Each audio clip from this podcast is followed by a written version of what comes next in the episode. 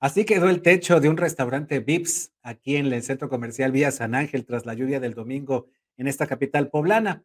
Y es que, pues, eh, los, eh, los, eh, los asistentes, los comensales de este restaurante, que está ubicado en la vía Tliscayot, pues vaya que se pasaron un susto cuando se, se desplomó parte del plafón, al parecer porque se sobrecargaron los ductos pluviales la tarde del domingo.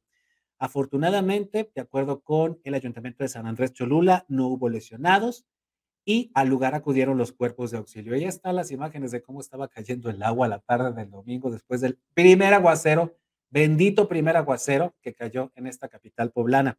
Se presume que durante esta tarde los ductos se atascaron y pues no soportó el peso, por lo que el plafón cayó.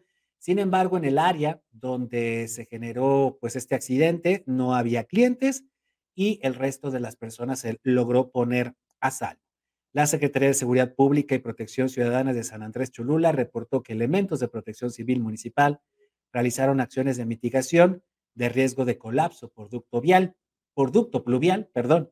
No se registraron lesionados una vez que se desprendieron los plafones del techo del restaurante, repito, ubicado en la vía Tliscayot, eh, aquí en la zona metropolitana de Puebla, ya en el municipio de San Andrés Cholula, ahí en la zona de Angelópolis.